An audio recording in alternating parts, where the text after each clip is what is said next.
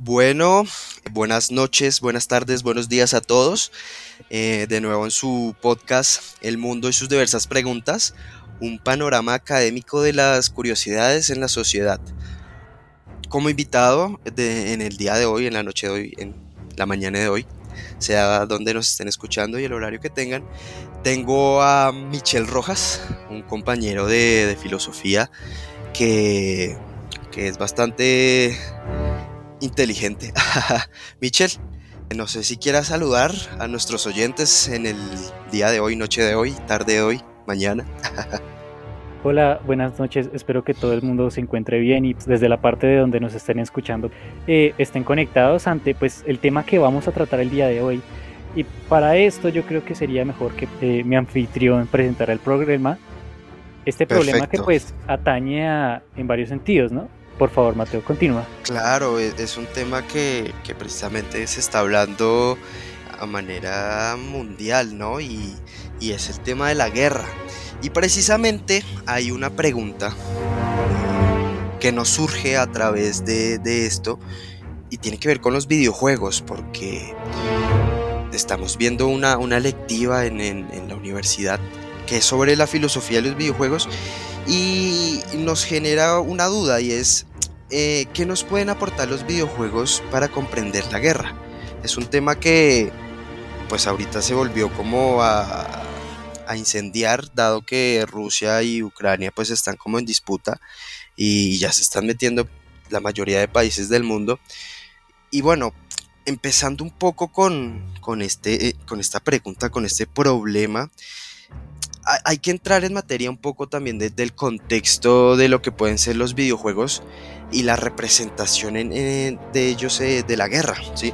Entonces, pues, videojuegos como Battlefield, como el mismo Call of Duty, hasta videojuegos que, son de estrategia como tipo Age of Mythology o Age of Empires. Bueno, de, de esos han sacado, o sea, de los juegos han sacado diferentes cosas y la representación de la guerra siempre ha estado como muy marcada y ha tenido como ese espacio especial en, los videojugadores, ¿no? Y es esa forma de, cómo entendemos la guerra y qué interacción tenemos con ella. Pero para todo eso de, la enseñanza de, lo que nos dejan los videojuegos y la guerra, hay que entrar como en eso de, la epicidad.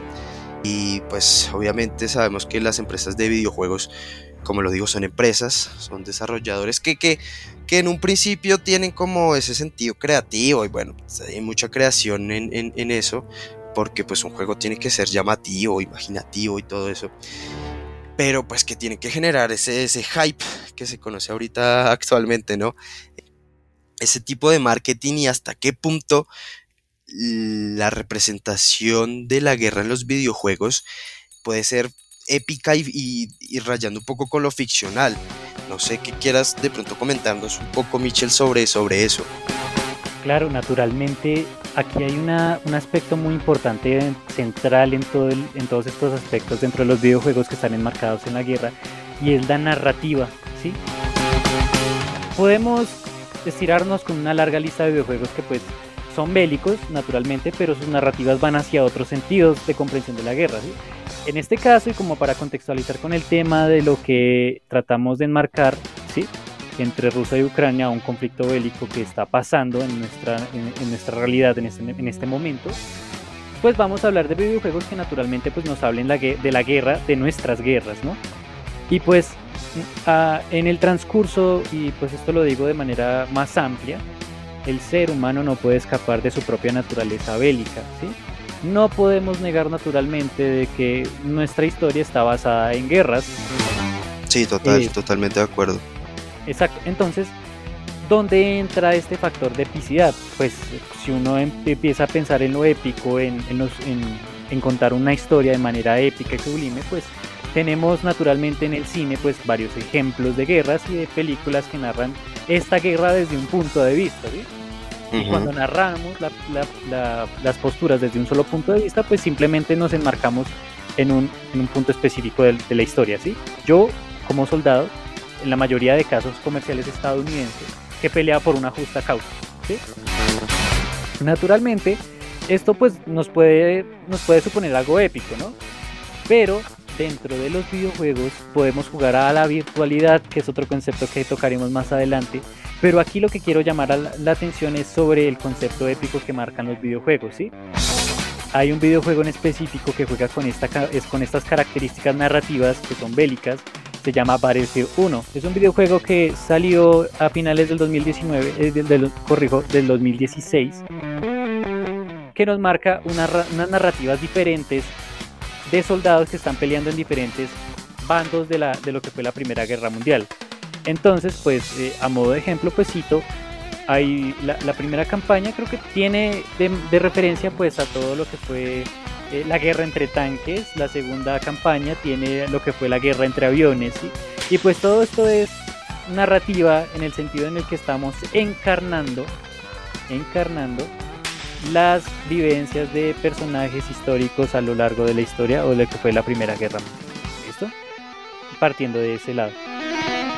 Mateo, no sé, ¿tienes alguna duda respecto a esto?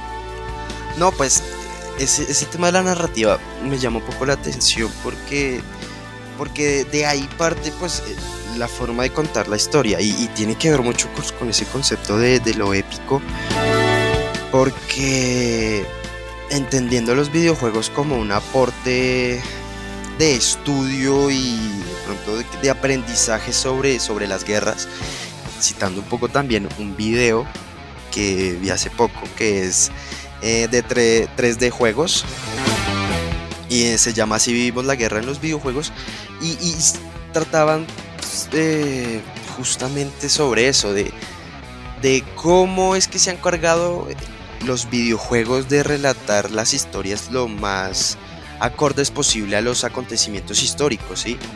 Y, cómo es que esa narrativa le, genera una inmersión al videojugador a tal punto de, de entablar, no sé, hasta una especie de sentimiento con su jugador, sí, con el personaje con el que juega.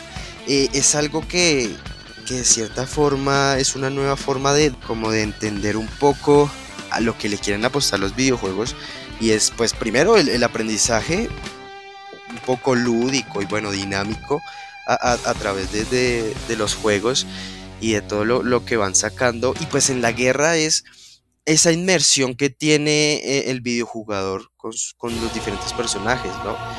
Yo pongo un, ejemplo muy personal cuando yo jugué el Call of Duty eh, World War II me acuerdo que mataron al, al, coronel, creo que es. Y yo estaba ahí al frente, o sea, pues mi jugador estaba ahí al frente y el coronel le dijo, viejo, váyase porque ya, ya la, regamos, la fregamos, ¿sí? Y el tipo se quedó ahí defendiendo para que el jugador pudiera escapar y yo me acuerdo que en ese momento yo me sentí triste, yo dije, pucha, qué momento tan duro debió ser en el tipo de, pues, de momentos, y que valga la redundancia, o sea, es algo, es un, es, un momento que, que lo encierra tanto al jugador y que crea esa inmersión de sentirse parte de en los videojuegos que también toca un tema que ciertamente pues lo vamos a tratar de pronto más adelante y es el tema de de la virtualidad, ¿no? Que, era lo que hablaba Michelle hace un momento, ¿no? No sé si quieras ya cómo empezar o bueno, dar inicio a, ese problema, bueno, ese tema de, lo que es la virtualidad y qué es lo que tiene que ver con el, jugador, con el videojugador también. Naturalmente, Mateo. Eh, hay, un, hay varias cositas que podemos rescatar de tu intervención partiendo de la narrativa, ¿sí? Cómo una narrativa dentro de un videojuego se vuelve significativa para el propio espectador o el propio jugador en este caso. Acá hay un elemento de lo virtual, un elemento que poco perceptible en lo que fue el, inicio de los videojuegos, en lo que fue los 70s y los 80s, pero que a raíz de los surgimientos de nuevas tecnologías, nuevas capacidades de almacenamiento, pues todo esto lo que le dio fue un poder increíble a los desarrolladores para crear mejores narrativas y crear mundos que simulen nuestro mundo. ¿Qué quiero decir yo con esto? Que cuando naturalmente a uno le pintan una relación de lo virtual, pues uno está pensando en un mundo ficticio que está por fuera de nuestro propio contexto. Lo que en un texto de Mateo eh, de la Facultad de la Universidad Nacional de Córdoba, lo que nos dice este, eh, este autor es que la virtualidad se alimenta precisamente de nuestra, de nuestra realidad, ¿sí? O sea, no podemos generar una virtualidad sin elementos de nuestra propia realidad. Ahora, ¿qué hacemos con esta virtualidad? Esta virtualidad se transforma en una, podría decirse, una semejanza, un espejo que intenta imitar a nuestra realidad, ¿sí? Sí. En ese ejercicio uno puede encontrar varias cosas muy interesantes dentro de los videojuegos, ¿sí? Y pues en este ámbito, pues uno lo que puede decir es que los videojuegos que han hecho y han tocado temas bélicos, lo que hacen también es crear narrativas, uno, y dos, volver a recrear estos momentos importantes de la historia, ¿sí? Ahora, sí, eso, ay, qué pena, qué pena que meta la cucharada ahí. E, eso es algo que, que, a mí también me genera un poco como, como de, de preocupación y es cómo es que están tomando la guerra eh, los videojuegos, ¿sí? O sea, para los desarrolladores y bueno, la gente que está detrás de todos esos juegos, ¿qué significa la guerra para ellos? ¿Sí? No, no sé cómo es que ellos están interpretando ese, ese tema de, de, la guerra y de la representación, porque pues en, en primera instancia, pues claro, está perfecto y ver los videojuegos bélicos y las representaciones casi exactas de lo que tú decías ahorita de la virtualidad y de todos esos escenarios y las herramientas tecnológicas, qué tan sensible sea para el ser humano todo eso, ¿sí? Y cómo es que tomen esa, esa, esa, reflexión los desarrolladores y digan, bueno, la guerra para nosotros puede ser esto y nosotros damos esta representación y bueno, pues también puede estar muy marcada por el tipo de juego, ¿no? O sea, creo que los desarrolladores siempre quieren dejar ese mensaje de, lo que es la guerra para ellos, pero pues para, no sé si se han puesto a pensar para el, para el, para el videojugador qué puede estar significando esas campañas de guerra, esas operaciones militares que las vivieron y, que el jugador pues se sienta como, wow, e, esto para mí fue duro y vuelvo con el ejemplo que tuve de, bueno, pues no sé hasta qué punto fue eso real, pero siento una especie de, empatía por, por el personaje y sé que muchos personajes o bueno, personajes de la, de vida real, sujetos de la vida real, también pasaron por ese momento de perder a muchas cosas valiosas y eso es bueno, pero hasta qué punto el sujeto, bueno, el ser humano tiende a tomar esa representación inmersiva de, de una forma buena, ¿sí? Porque pues, yo pongo también un ejemplo que de pronto no tiene que ver mucho con, con la guerra, pero sí tiene que ver con la representación inmersiva. Y es el tema de que no solo pasa en los videojuegos, sino también en la literatura, en el cine, y es cuando una persona de pronto se vicia con un sujeto, con un personaje ficticio, porque de cierta forma sigue siendo un personaje ficticio, ¿sí? Por más de que intenten los videojuegos y las películas recrear totalmente, o sea, con certeza de, los acontecimientos, son personajes ficticios y de pronto la intención no es mala, pero la interpretación de los sujetos puede ser mala, ¿sí? Entonces, el ver la guerra como un tema de aprendizaje, pues tiene dos caras y es ese tema de la interpretación, ¿sí? de, la inmersión, hasta qué punto una persona puede entender la guerra desde un videojuego o le queda de pronto mejor por su carácter social y bueno, eh, psicológico, entender la guerra de diferente forma, porque pues, han habido casos que un tipo que se vio Batman, el, creo que es el Caballero de la Noche, donde sale Hugh Ledger, corríjanme eh, si no, donde es el Guasón, en la premiere de, esa película, llegó un tipo a, una sala de cine con un fusil, creo, y mató a 20 personas. Porque el tipo se creía el guasón. Y lo mismo pasa con los videojuegos, ¿sí? Y yo creo que los tienen tan satanizados por eso, porque de cierta forma hay personas o bueno, videojugadores que se encierran tanto en ese proceso inmersivo que llegan a, a creerse, o sea, a, traspasar esa ficcionalidad, ¿sí? esa, virtualidad y, se toman ese escenario totalmente eh, real.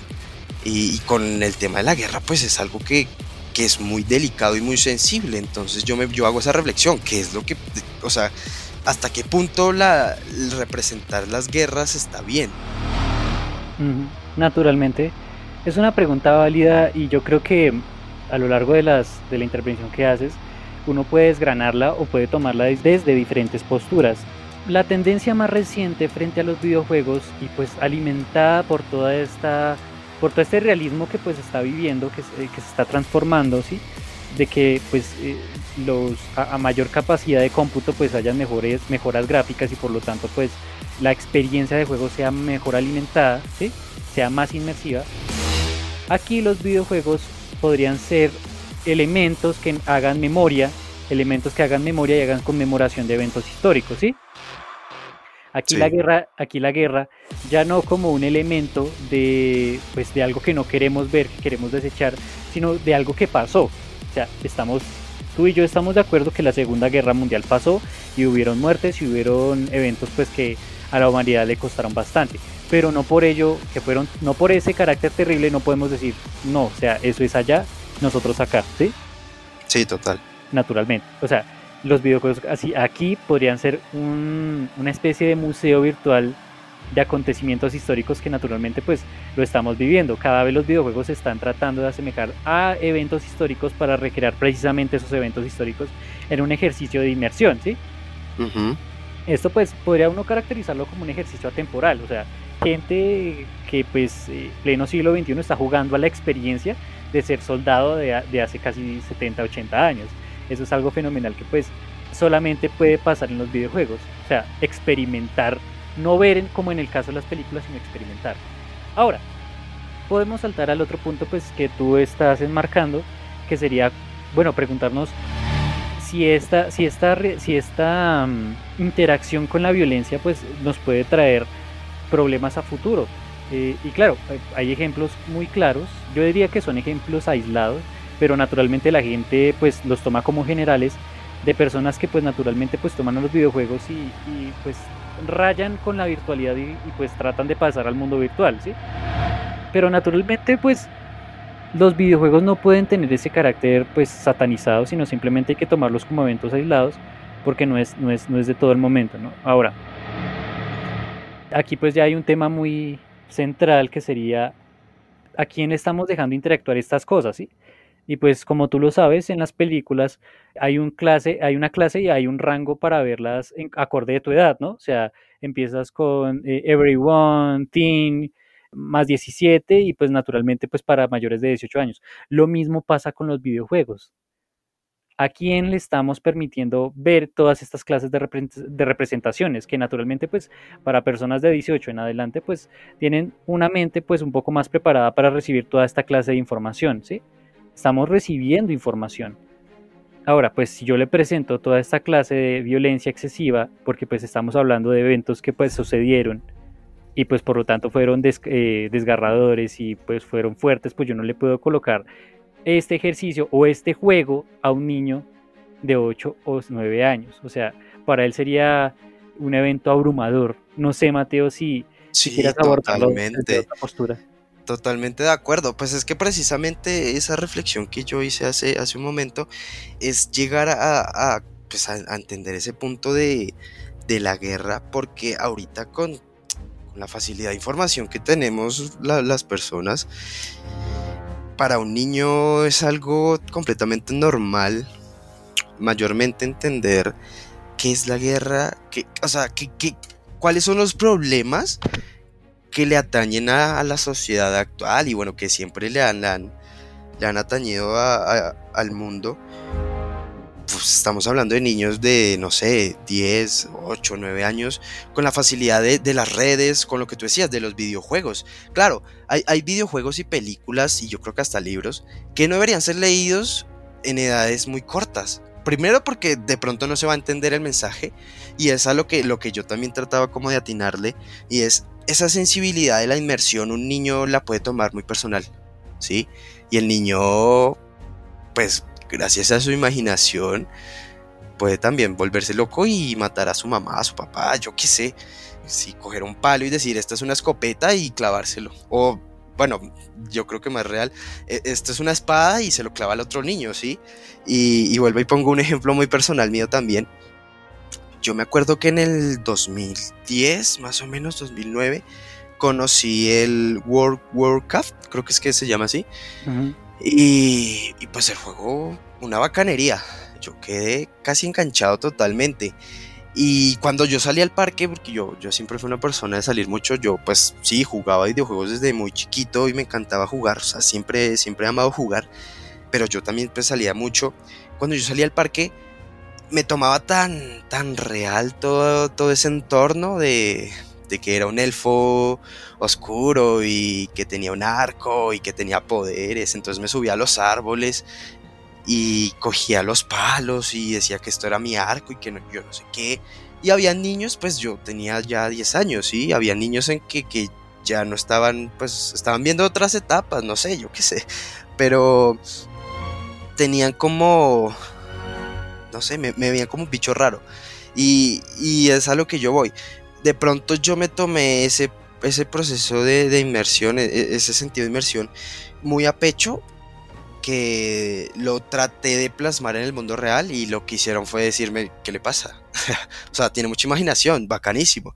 Y yo lo digo desde mi, desde mi perspectiva, de, pues también desde la perspectiva de un niño de, de 10 años, que afortunadamente también era muy consciente de, de, las cosas que estaban bien. Obviamente yo no iba a coger a otro niño y clavarle una espada porque él era una araña nivel 15, ¿sí? Yo no iba a hacer eso. Pero hay niños y hay personas también adultas ahorita que, que hablaba del ejemplo este de, Batman, que no, que se toman ese, ese proceso de, de, inmersión a, muy, muy real. Y es preocupante más en los niños porque, pues, creo que en la mayoría de casos, si los niños tienen acceso a internet y, bueno, libremente no son restringidos en las páginas y, bueno, etcétera, un niño, o sea, tú puedes estar no sé, jugando precisamente Call of Duty Warzone, ¿sí? Y el niño le va a decir, ay, tan bacana, esa es una AK-47. Un niño de 6, bueno, no, de 6 no, por ahí de 9, 8 años, 10 años, que ya sabe que es una AK-47 porque la reconoce, ¿sí? Eso es un problema gravísimo, ¿sí? Y hasta qué punto, pues, estamos llegando por eso. Por eso es que, que es mi, de pronto como una crítica a los videojuegos, pero pues tampoco tiene que ver tanto con con los desarrolladores y en sí con los videojuegos, sino es más como una crítica a la, a la, misma sociedad y es hasta qué punto estamos entendiendo ese carácter inmersivo y hasta qué punto estamos dejando nosotros como personas que las generaciones más joven, jóvenes entren en, ese, en esa sobreinformación y entiendan tantas cosas tan, tan pequeños, ¿no? Yo creo que llegan a, lo, a, los 15 y se suicidan porque pues el mundo no es bonito en este momento, ¿sí? Y yo, y pues precisamente, no sé, esto ya tiene que ver con otro tema, pero yo creo que puede estar también ligado el aumento de, de suicidios en los niños con esos temas, porque hay muchas cosas que no deberían eh, ser vistas en edades tempranas. Y a lo que voy con esto es que la guerra también, o sea, los juegos bélicos pueden estar pecando también por eso. Mm, sí, podemos. Pues aquí me gustaría hacer un pequeño, eh, una pequeña una incisión en tu intervención. No en aras como de, de, de, pues no te va a hacer una zancadilla naturalmente. No, de una, sino, eso suéltelo. Más bien, más bien decirte que yo creo que el problema no está radicado en los videojuegos. No creo que sea tan allá. Yo creo que el problema es la forma en la cual se nos presentan a nosotros. Y, y no estoy hablando de, la, de, una manera pues fenomenológica, sino más bien, pues naturalmente, quiénes son los filtros para que estos niños no reciban una información tan, tan rápido, ¿no? Pues naturalmente, pues es, es su propia familia, ¿no? Aquí pues quiero decir que pues es la propia familia la cual tiene que generar estos nuevos marcos de, de educación digital que yo creo que este tema de la educación digital está, pues tiene ya su tiempito y lo que trata de generar es una conciencia, generar una conciencia en torno a todos los contenidos con los cuales estamos siendo bombardeados constantemente, ¿sí? Sí, desde, totalmente. Desde el cine, la música, los videojuegos, desde todos lados estamos siendo, siendo bombardeados pues con diferentes temas y en diferentes grados, ¿no? Sexualidad, violencia, eh, por decir los más grandes, ¿no? Y pues a los cuales la gente le busca como más problemas. Pero sí. naturalmente todo este problema se reduce simplemente a la clasificación que tienen que tener los padres para, pues, para poder proceder, ¿sí? Hay muchas aplicaciones, eso es muy cierto, pero inclusive estas aplicaciones tienen un, control, tienen un cierto control parental para que los niños y digamos la gente que está en vías de crecimiento pues tengan un, acercamiento más adecuado a todos estos, a todos estos contenidos, ¿sí? Diferente de, de pues los videojuegos aquí no, no, yo diría que no son los malos, sino más bien cuáles, eh, preguntarnos por, por esa educación, si estamos generando una, una adecuada educación digital eh, eh, y pues estarla aplicando, ¿no? No simplemente denunciarla, sino simplemente como aplicarla, ¿no? Naturalmente podemos preguntarnos como cuánto tiempo está jugando nuestros niños, cuánto tiempo están viendo televisión nuestros niños, a qué personas están mirando nuestros niños. Esas preguntas, esas preguntas en esencia, pues podrían reducir el tema de los videojuegos porque realmente no son los videojuegos. Ya, yo creo que recogiendo ya el, el tema de los videojuegos, pues podemos, podemos verlo lúdicamente y desde la academia, que es donde más nos interesa aplicarlo, los videojuegos como mundos virtuales en los cuales estamos creando nuevas, experiencias y, encarnando nuevas formas de entender nuestra propia realidad. ¿sí? A lo que voy, realmente voy con la interpretación de esta manera. Hace unos 30 o 40 años para nosotros la guerra era o de televisión o de películas o de historia y teníamos una noción de guerra algo aislada. La guerra le pasa al héroe o le pasa al personaje del libro, ¿sí? pero en este momento tenemos la oportunidad, tenemos la oportunidad de tener acercamientos un poco más cercanos a la experiencia de la, de la cual pues pudo haber tenido un soldado en la Segunda o en la Primera Guerra Mundial. Eso de alguna manera nos enseña que los videojuegos tienen aún, posiblemente tengan aún eh, aplicaciones aún que, todavía no podamos ver. Y aún así, los videojuegos están sirviendo como terapia para soldados, están sirviendo para en materia bélica, se están usando controles casi tipo gamer para manejar drones, para desactivar bombas y todo esto pues básicamente estamos, estamos tratando de aplicar los videojuegos en otros ámbitos y en este caso pues la guerra como para generar nuevas formas de entenderla, ¿no? Diferente de cómo la estamos entendiendo actualmente, pues gracias a los medios que pues nos bombardean con todas estas nuevas narrativas que, fácil, que, fácilmente pueden pasarse por una película, ¿no? Entonces uno fácilmente puede pensar que venimos de un apocalipsis en el cual pues se libera un virus y ahora vamos a entrar en una, eh, como en una nueva fase bélica de la historia, ¿sí? Mm, más bien Mateo, pensémoslo, eh, yo creo que me parece más lindo pensarlo de ese modo, digamos, enmarcar a los videojuegos como nuevas, nuevas realidades en las cuales podemos almacenar, digamos, todas esta, estas nuevas narrativas de historia y quizás analizarlo de esta manera. Naturalmente no quiero desmeritar todo tu trabajo, me parece genial pensar, pensar, toda pensar, digamos, todas las problemáticas que están fundadas a raíz de los videojuegos. Eso es como lo que quería decirte. O sea, sí, no, totalmente. No, no, yo estoy de acuerdo. Y por eso también dice como a lo, a lo último, dije, en sí no es culpa tampoco de los videojuegos, ni del cine, ni de la literatura, etcétera, etcétera, etcétera, que, tenga que ver con que mueva esas, esas pasiones, esos sentidos, esos sentimientos, pues esas, cosas de, hacer parte de algo al sujeto que, que, lo meta en esa inmersión ya un poco realistas, que, que lo virtual pase ya a lo real, pues es, es algo que es un problema que también se viene trabajando actualmente, pero lo que nos atañe, como, como dice Michel, eh, es el tema de los videojuegos y la guerra.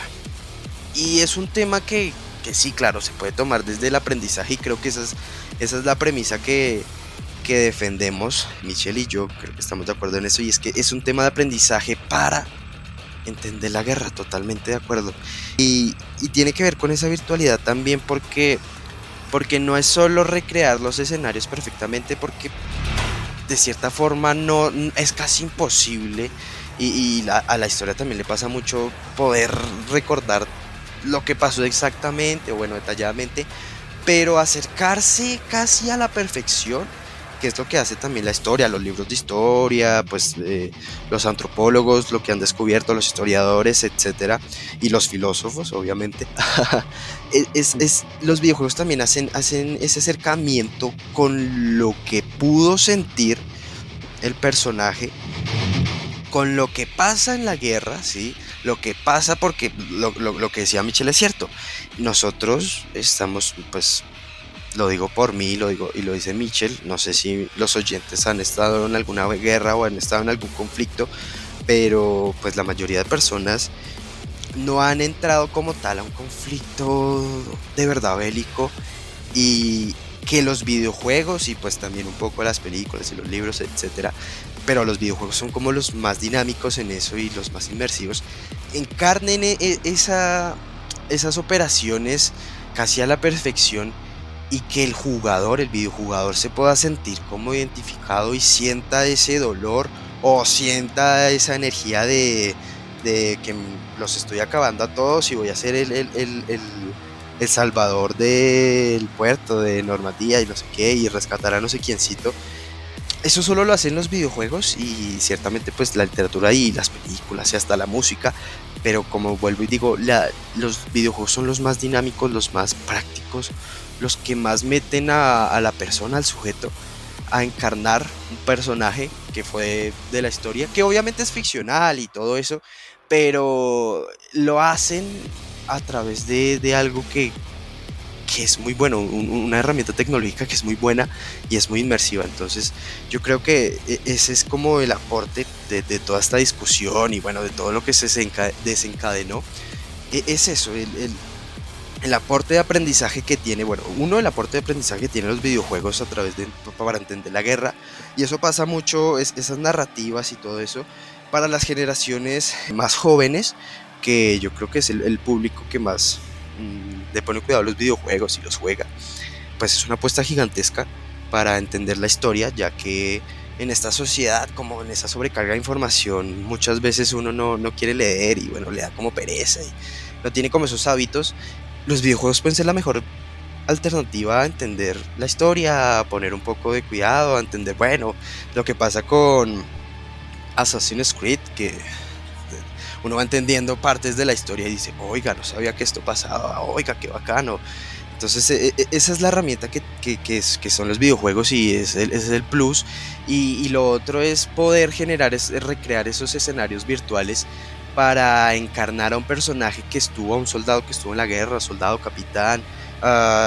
bueno, los juegos también que, que son, eh, uno tiene unas tropas y bueno, más estratégicos también para, para encarnar a un, a un comandante y precisamente hacer una representación de, de, lo que pudo ser la guerra, de lo que trató más inmersiva. Entonces es, es algo, es un aporte que, que, para entender todo este conflicto pues sería perfecto, para entender los conflictos pasados y bueno, los conflictos que se vienen, bien lo decía Mitchell, un apocalipsis zombie, yo qué sé, cada vez las cosas van pasando, o sea, se van convirtiendo en realidad, si la, la ficción ya está superando a la realidad, entonces quién sabe que nos depare pronto un virus así como el de Resident Evil, pero pues eso, es otra cosa. Pues, bueno, Michelle, no sé si quiera también cerrar con, un aporte o dar ya por sentado lo, que hablamos. Sí, sí, sí, sí, de hecho, pues hay que recordar que a todo este elemento de la epicidad hay un elemento histórico muy poderoso.